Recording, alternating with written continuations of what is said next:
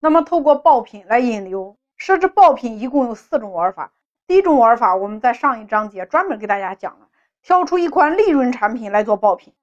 第二种叫组合套餐来做爆品来引流。第三种玩法叫做成为别人的增值，把别人的 VIP 客户平行转换。第四种玩法叫做用别人的利润产品来做自己的流量产品。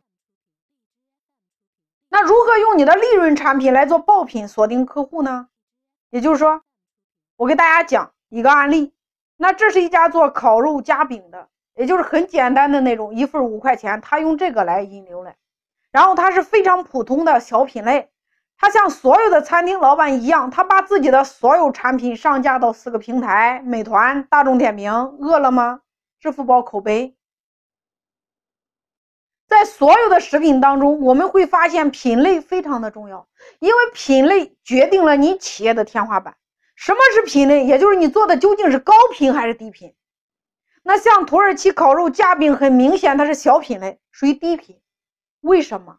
因为烤肉的消费场景它跟鸭脖子是一模一样的呀，它们都不属于正餐，它属于主食，所以它是小品类。那我们如何能够获取流量？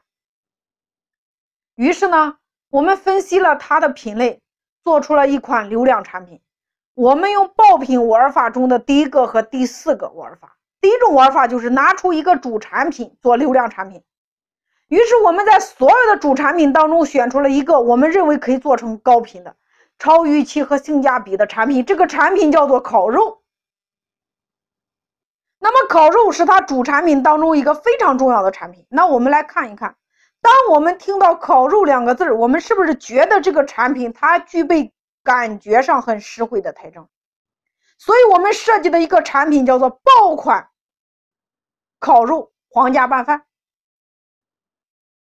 有人会说：“哎，老师，那你不就是把我变成卖盒饭的了吗？我原来是烤肉夹饼，你现在让我卖盒饭，有什么了不起的？”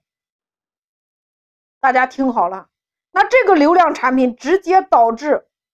他营销的结果，他原来的营业额一个月两万块钱，用了这样的流量产品，不到两个月的时间，他的营业额淡季的时候就翻了两番。方法就是用这样的流量产品来圈用户，然后多次变现。我们来看一看，我们是如何用流量产品来圈住用户，来多次变现的。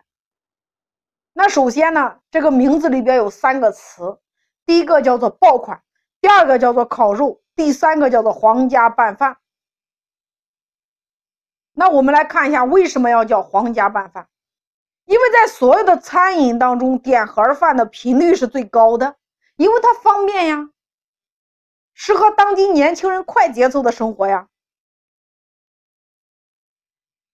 为什么要叫皇家拌饭？因为“皇家”两个字儿看起来就是高大上。并且呢，会引起很多人的好奇和联想，那这就够了呀。再加上烤肉也是年轻人的最爱，那它就是硬刚需。所以我用一款盒饭把烤肉拌饭做成了一个高频产品。第二，我为啥要叫爆款？因为我们生活在一个伟大的民族和时代，这个伟大的民族和时代，各行各业都缺少两个字，叫做标准。那我想问各位，当你叫自己爆款的时候，有没有人会质疑是谁给你颁发了爆款这个称号？答案是没有。所以我叫爆款就是一种心理暗示，我告诉别人我很火、很畅销、很受欢迎，所以我叫爆款皇家拌饭。它的准确的名字，它在平台上上的准确的名字就是爆款皇家烤肉拌饭。那我们来看一下，我如何来让这样的流量产品多次变现。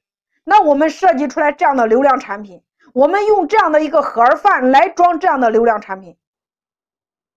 这个盒子下边是塑料的，铺了两片生菜，然后铺上大片的烤肉，色香味全有了。然后再淋上鲜汁儿，这叫硬体验。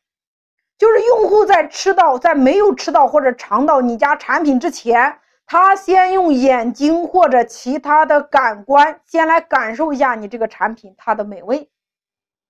于是我们用这样的一个呈现，然后来吸取客户流量。我们不仅把一个低频产品改变成了它的高频，同时还做到了超预期。